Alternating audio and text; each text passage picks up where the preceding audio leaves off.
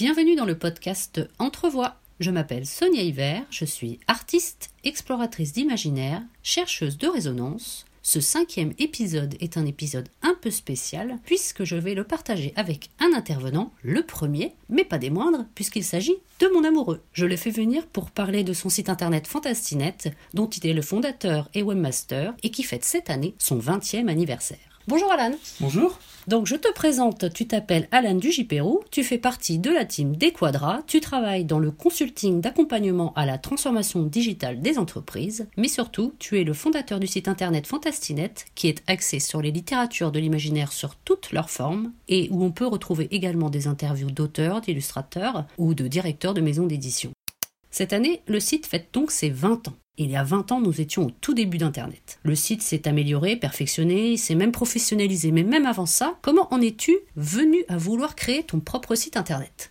À l'origine, j'avais pas réellement l'intention de créer un site internet. Je lisais des littératures d'imaginaire, des auteurs comme Stephen King, Asimov, des euh, grands noms euh, de, ces littératures-là. Et j'ai eu l'occasion de contribuer à Temporel, qui était un site dédié à ce qui était imaginaire. Je me suis dit en même temps que je vais permettre de découvrir des auteurs et des autrices français et françaises qui n'étaient pas forcément très euh, représenté dans les presses euh, habituelles. Et donc, petit à petit, j'ai commencé à vouloir développer mon propre site. Il a d'abord été hébergé chez Free, avant de basculer à un format, alors sans aller dire jusqu'à un peu plus professionnel, sur un format un peu plus sérieux, en basculant sur fantastinet.com avec un hébergement propre. Et derrière, euh, ce sont maintenant un peu plus de 5000 articles qui sont présents sur le site et 265 interviews pour la plupart faites à distance.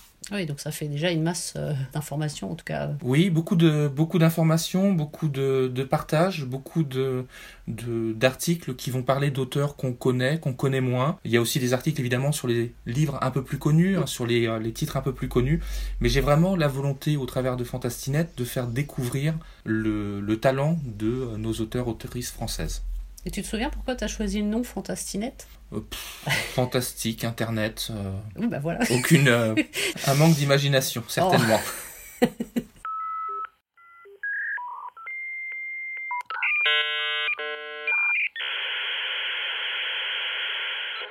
Mais alors, quels sont les auteurs et... ou les livres qui t'ont particulièrement marqué ces dernières années? As-tu des ouvrages que tu voudrais même recommander à des novices ou des personnes qui souhaiteraient découvrir les littératures de l'imaginaire? C'est vrai que ces dernières années, c'est toujours difficile de, de, dire ce qui, ce qui marque euh, en termes de, de, lecture. Si je devais en retenir quelques-uns, je citerais L'espace d'un an de Becky Chambers, un, un livre de science-fiction un peu, euh, un peu étrange, un peu euh, original. Elle est contemporaine? Elle est contemporaine, exactement. Euh, donc il y a, y a, une suite, alors je me souviens plus les titres, j'ai une mémoire de poisson rouge. Euh, il y a Un long voyage aussi de Claire Duvivier du côté côté, fantasy. Ces deux livres-là portent des regards différents sur, le, sur les genres, sur la science-fiction et la fantasy. Euh, J'en citerai deux autres aussi, Les machines fantômes d'Olivier Paquet, que j'ai bien aimé par rapport à tout ce qui est euh, intelligence artificielle et l'impact sur, euh, sur notre, euh, notre présent. Et euh, pour en citer un dernier, Boudicat, Jean-Laurent Del Socorro, pour la dimension historique et la mise en avant d'une femme forte dans l'histoire. Dans Autrement, pour, pour conseiller des titres réellement à des personnes qui découvriraient, je commencerai par dire que j'exclurais un peu certains titres qui sont complexes. Euh, le Seigneur des Anneaux, on pense tout de suite au Seigneur des Anneaux quand on parle de fantasy. C'est un livre qui reste quand même dur à, à lire de mon point de vue, oui. mais qui est, euh, qui est passionnant. Il y a dur, tout, euh... ouais, dans le sens où la langue est difficile. Euh, dans, dans, la, dans le sens où il y a tout un monde politique, tout un système social ah. qui est mis en place et que c'est pas forcément une littérature nécessairement distrayante dans l'immédiat. D'accord. Après, euh, je pense qu'on va revenir sur des, euh, sur des francophones. Euh, je peux citer Ayerdal avec Demain une oasis, un grand auteur, et je reste très marqué par celui-là qui, qui, qui, remet le, les, les, médecins au centre de leur métier, la médecine. sujet d'actualité. sujet d'actualité. Pierre Bordage, parce que Pierre Bordage, c'est un, un monstre aussi de, de notre littérature euh, d'anthologie. Je pense au Feu de Dieu, avec tous les aspects écologiques et le, la, le repli sur soi. Les fans de vampires, parce qu'il y en a quelques-uns. Ah, je oui. citerai Morgane Cossarieux avec des vampires qui, qui font saigner, hein, qui, sont, euh, qui sont violents, ou encore plus récemment euh, Carne de Julia Roberts, pas forcément très connu, mais euh, qui, qui a ce côté aussi sympathique là. Et puis on en parlera, mais Catherine Dufour hein, pour le Quand les dieux buvaient pour le côté décalé, hein, le côté humoristique. Et Pierre Grimbert avec son cycle de fantaisie Sans aucun dragon. Voilà, et puis... C'est quoi le titre T'as un le... titre qui te vient en tête? Le cycle J. C'est le- D'accord. Voilà, c'est le cycle J. Il y, a, il y a trois cycles en fait. Le cycle J étant le, le premier. Et puis après, bah, voilà, c'est notre monde contemporain. On n'arrête pas d'en parler, mais avant de dire euh, n'importe quoi sur euh, euh, ces monstres aussi de, de littérature d'anticipation, sur ces dystopies, euh, lisez-les. 1984. Orwell, Meilleur des mondes, Aldous Huxley et Fahrenheit 451 de Ray Bradbury. Et ça vous permettra d'arrêter aussi de d'avoir une vision tronquée de, de ce qu'il représente. Je me permets de faire une petite précision par rapport à 1984, euh, que tu n'apprécies pas forcément la, la- la traduction qui a été faite, J'ai trou- euh, la nouvelle traduction qui a été faite. J'ai pas lu la nouvelle traduction par rapport à notamment la traduction de Novlangue. tu Oui, alors en fait, j'ai j'ai pas lu la nouvelle traduction, mais j'ai été assez surpris qu'on change le vocabulaire euh, de, de novlangue, notamment, qui est quand même un des mots-clés de, de 1984, alors même que euh, 1984 critique l'appauvrissement de la langue. Maintenant, euh, je remets pas en cause le travail du traducteur hein, qui, qui s'est expliqué sur, euh, sur le sujet, mais c'est vrai que ça fait toujours bizarre de voir ce genre de, de principe sur un roman qui traite justement aussi partiellement de Ouais. cet aspect-là. Mais après, on réinterprète aussi euh, suivant les événements qui se passent. Même Star Wars, c'était assez politique. euh, On, on y voit ce qu'on veut. On peut voir Star Wars comme un- une guerre dans l'espace, etc. On peut aussi y voir des notions de, de résistance, des notions de, de, de politique. Il y a un empire, etc. Et d'ailleurs, les premiers films sont beaucoup plus axés sur la dimension euh, politique que les épisodes qui sont historiques, 4, 5, 6, qui, euh, qui sont vraiment la guerre en tant que telle. Bah, de toute façon, on mettra tous les liens euh, des, des- des auteurs, et, euh, autrices et des livres dont tu parles dans la description euh, de l'épisode.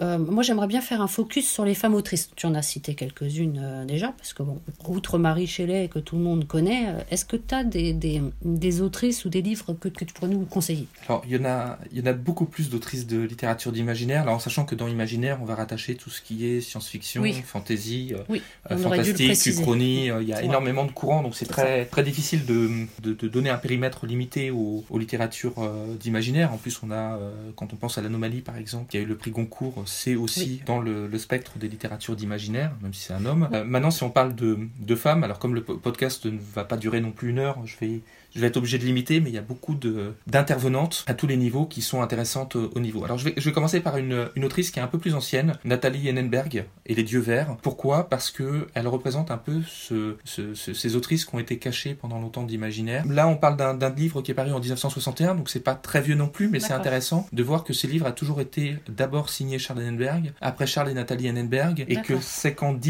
000 2018 que les éditions Calidor ont enfin rendu euh, la maternité on va dire, du, du roman Les Dieux Verts à Nathalie Hennenberg, et c'est la première fois qu'il est signé uniquement sous le nom de Nathalie Hennenberg. Donc, elle est- il a été signé sous le nom de son mari De son euh, mari, puis du coup, parce qu'une femme qui euh, j'imagine, une femme qui écrivait de la littérature d'imaginaire, c'était pas forcément très visible. Pas que, euh, li- oui, pas que l'imaginaire. euh, que Il y a certaines autrices françaises comme Georges Sand. Exactement. Après, je citerai aussi euh, Catherine Dufour, évidemment, hein, pour plusieurs raisons. hein. Déjà, euh, parce qu'elle est capable, au travers de son œuvre, d'aller taper sur tous les terrains. Ah oui. Euh, quand Lady avec la fantaisie, Outrage et Rébellion avec, euh, avec l'ASF. Ah, L'histoire aussi. hein. L'histoire avec, je voudrais pas écorcher le titre, mais euh, l'histoire de France racontée à ceux qui ne, ne l'aiment pas. Mm. Euh, je pense aussi euh, au guide des petites filles qui ne voulaient pas devenir princesse. Beaucoup de, de, de titres, beaucoup de, de chemins. Donc une autrice vraiment à découvrir. Je citerai en française Aurélie Wellenstein qui a été prix de l'imaginaire de, de la 25e heure en 2020 pour Yerdam et sa ville confinée euh, suite à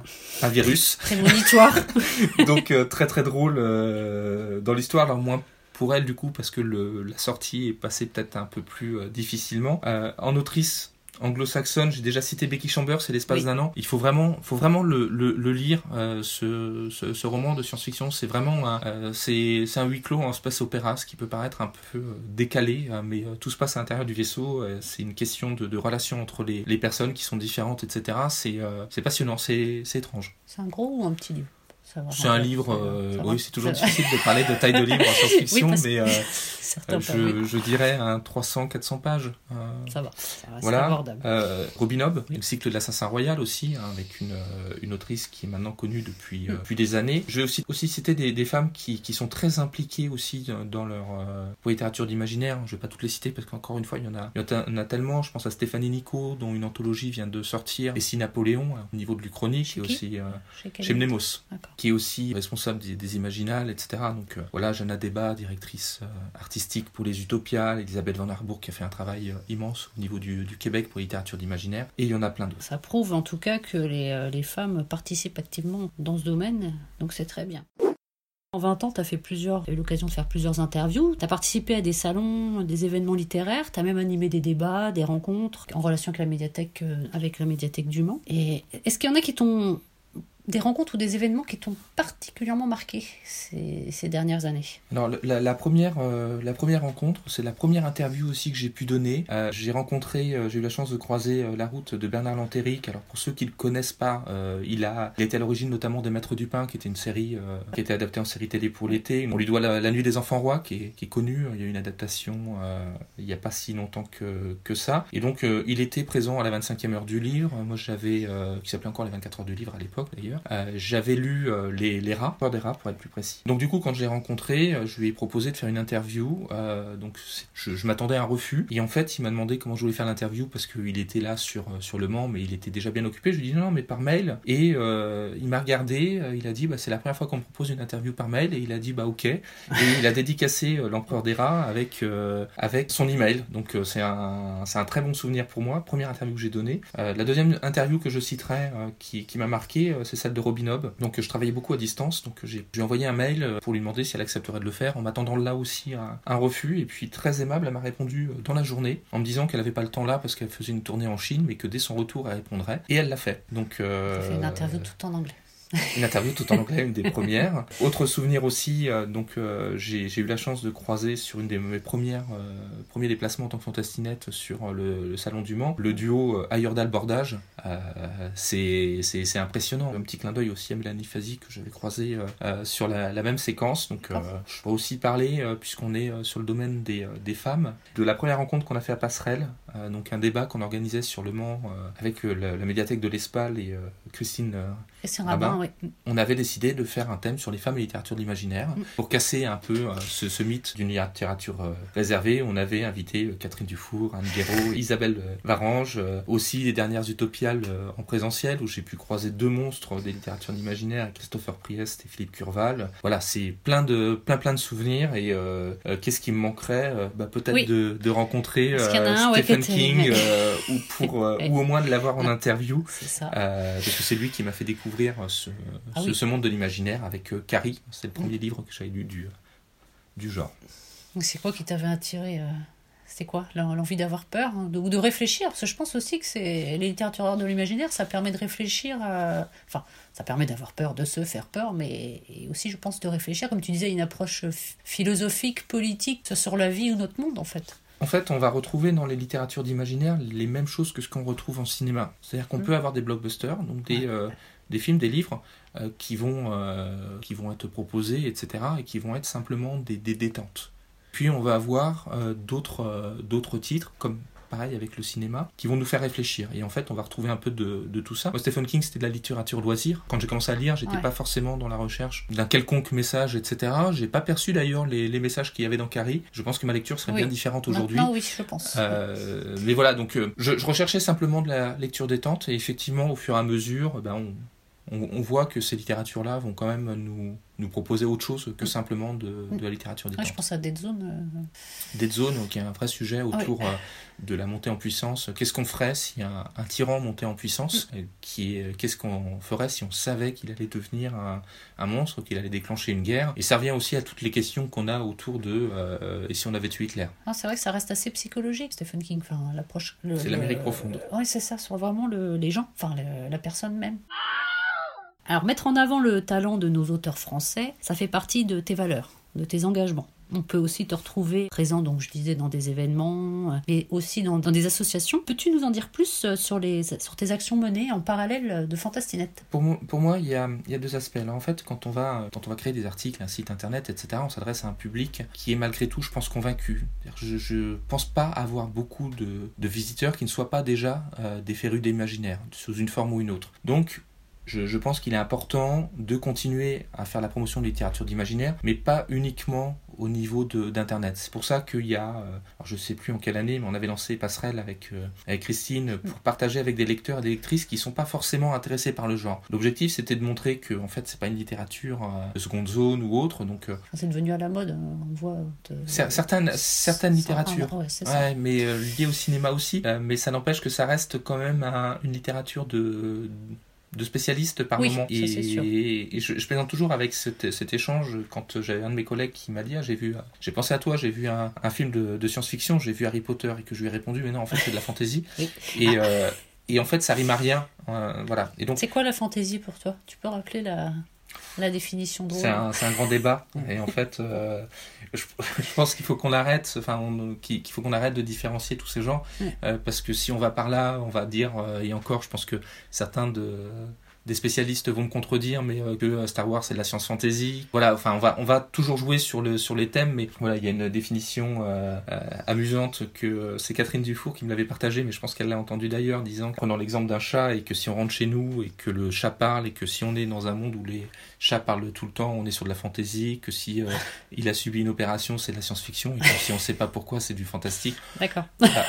ça donne une idée. C'est voilà et puis il y en a d'autres qui ont dit que la fantasy c'était n'importe quoi avec des dragons. Enfin il y a pas mal de, de, petites blagues comme ça qui circulent, mais en fait, ça n'a pas d'importance. Le, genre, ce qui est important, c'est ce qu'il y a dedans. Donc, on veut en parler avec les lecteurs. Donc, on avait créé Passerelle. Le, moyen aussi, c'est de montrer que les lecteurs d'imaginaire sont euh, beaucoup plus répandus que ce qu'on peut imaginer. Donc, euh, je contribue euh, très fortement à l'Observatoire de l'imaginaire, dans lequel on va partager les chiffres de la production, l'éco-presse que reçoivent les littératures d'imaginaire. c'est une association. C'est pas une association, c'est un collectif, c'est un observatoire. Donc, il n'y a aucune structure derrière, mais tous les ans, alors, euh, sauf l'année dernière où on, est, on a dû le faire à distance, mais on rend un peu les, euh, les résultats de l'étude de l'Observatoire de l'imaginaire en termes de parité, en termes euh, de presse, en termes, enfin, sur tous ces secteurs-là. D'ailleurs, aux Utopiales. Votre live est, disponible Oui, le live est disponible de l'année dernière. on parle beaucoup de chiffres, donc ça passionnera peut-être pas tant que ça.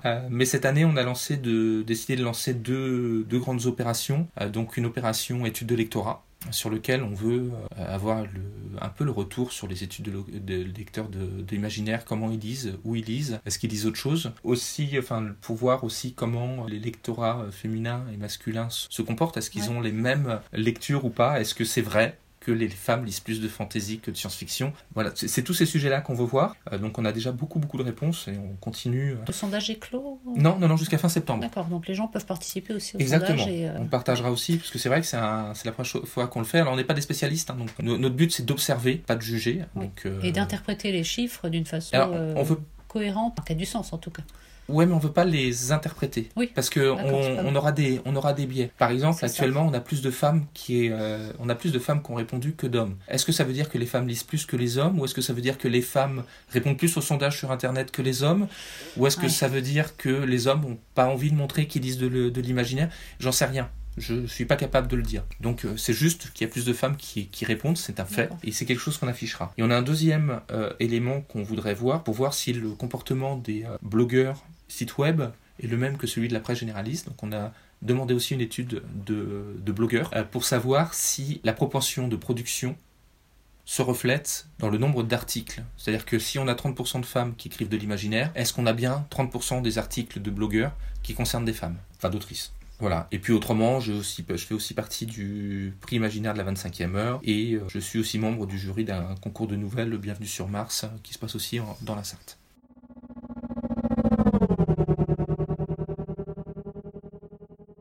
Est-ce que tu penses que tu es devenu avec les années un lecteur un peu plus exigeant? Et euh, est-ce que tu as senti aussi une évolution dans les thèmes euh, abordés globalement?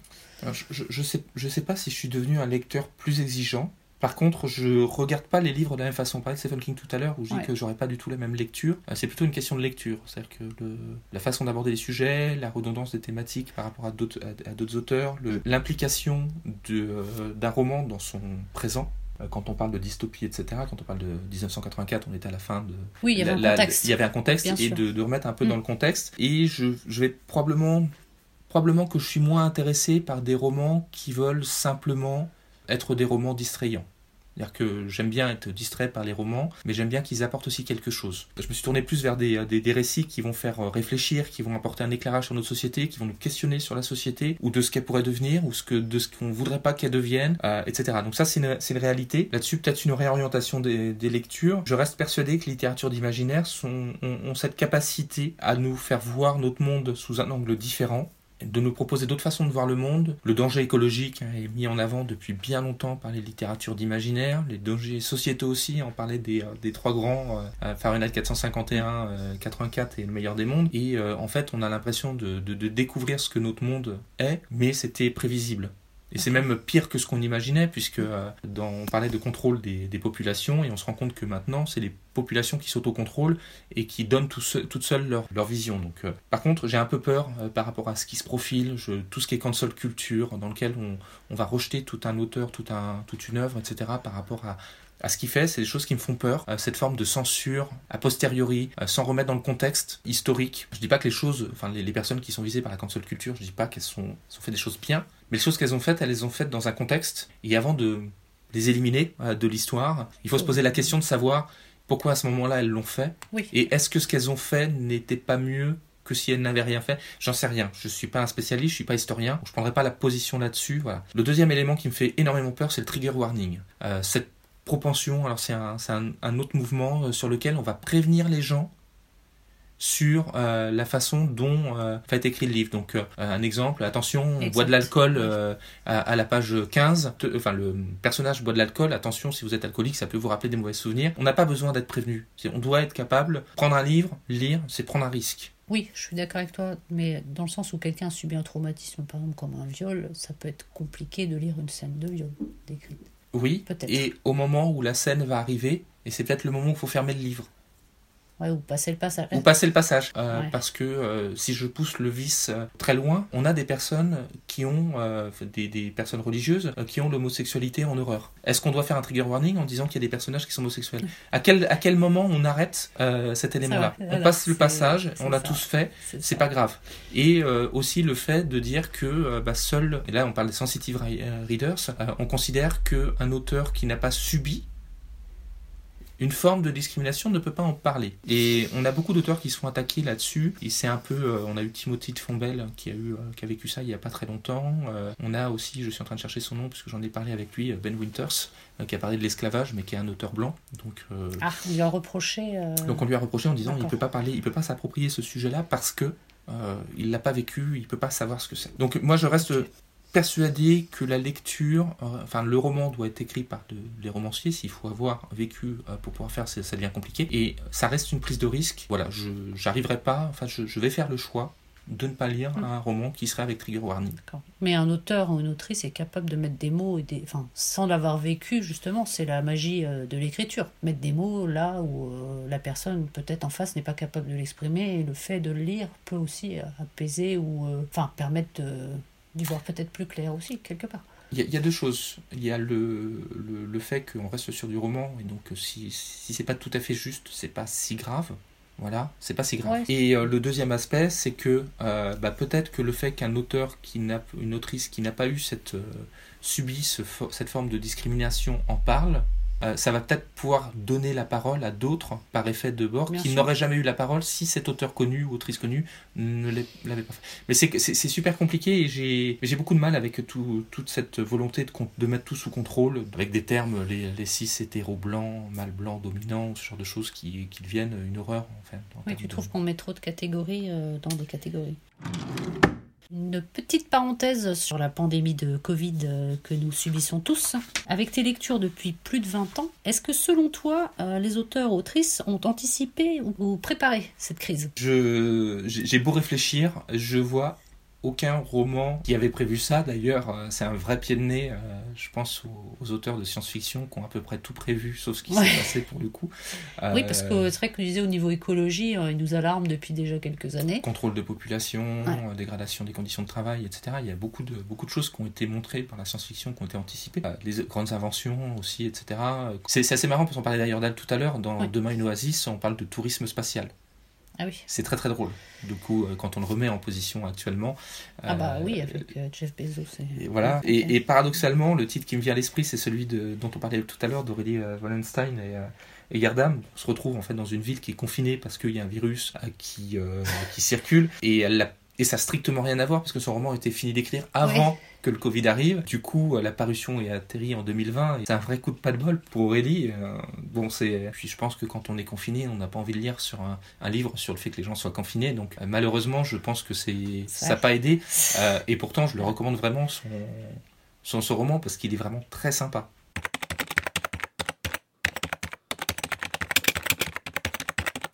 Comment tu te projettes pour les années à venir Euh, Concernant l'avenir de Fantastinet, est-ce que tu as des, des motivations, des choses que tu as envie de faire évoluer? Est-ce que tu as des projets? Déjà, je me rends compte que euh, mon action ne se limite plus au niveau du site, que déjà c'est quelque chose qui était important pour moi, donc voir Oui. comment je vais le développer dans pas les prochaines un années. peu dans ta bulle juste à faire des chroniques, euh, enfin Ouais. une vie de blogueur quoi. euh, Oui, oui, ouais. j'ai pas, en- j'ai pas envie d'être un, juste un blogueur. J'ai envie que euh, le, le site, enfin que soit un moyen de contribuer à la vulgarisation des littératures d'imaginaire, à, le, euh, à leur, euh, enfin de, de les rendre plus visibles, Oui.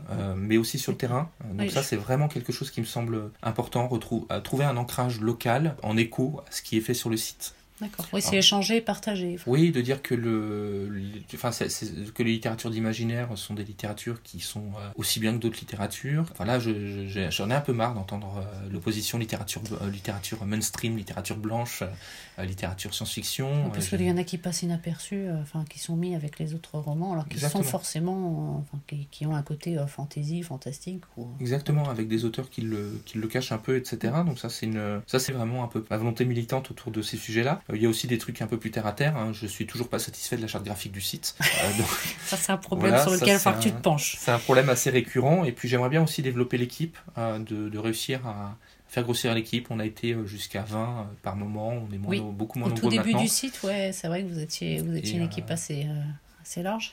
Et voilà, et donc ça c'est aussi quelque chose que je voudrais bien réussir à développer. Mm. Donc, si vous avez envie hein, de, de participer en enrichissement du site au niveau des chroniques ou interviews, euh, n'hésitez pas à vous diriger euh, vers Alan et voir si vous, voulez, si vous voulez contribuer, en tout cas régulièrement au site. Et pour terminer, est-ce que tu as des choses que tu voudrais rajouter? Non, non, non, merci de, de m'avoir invité sur Entrevoix. Bah, y a pas de Et souci. Et puis, euh, lisez. Continuez de lire, oui. Bah, En tout cas, merci, euh, merci d'a- d'avoir répondu à toutes mes questions. À bientôt, du coup, hein, pour, les pro- pour, la- pour une prochaine interview dans 20 ans.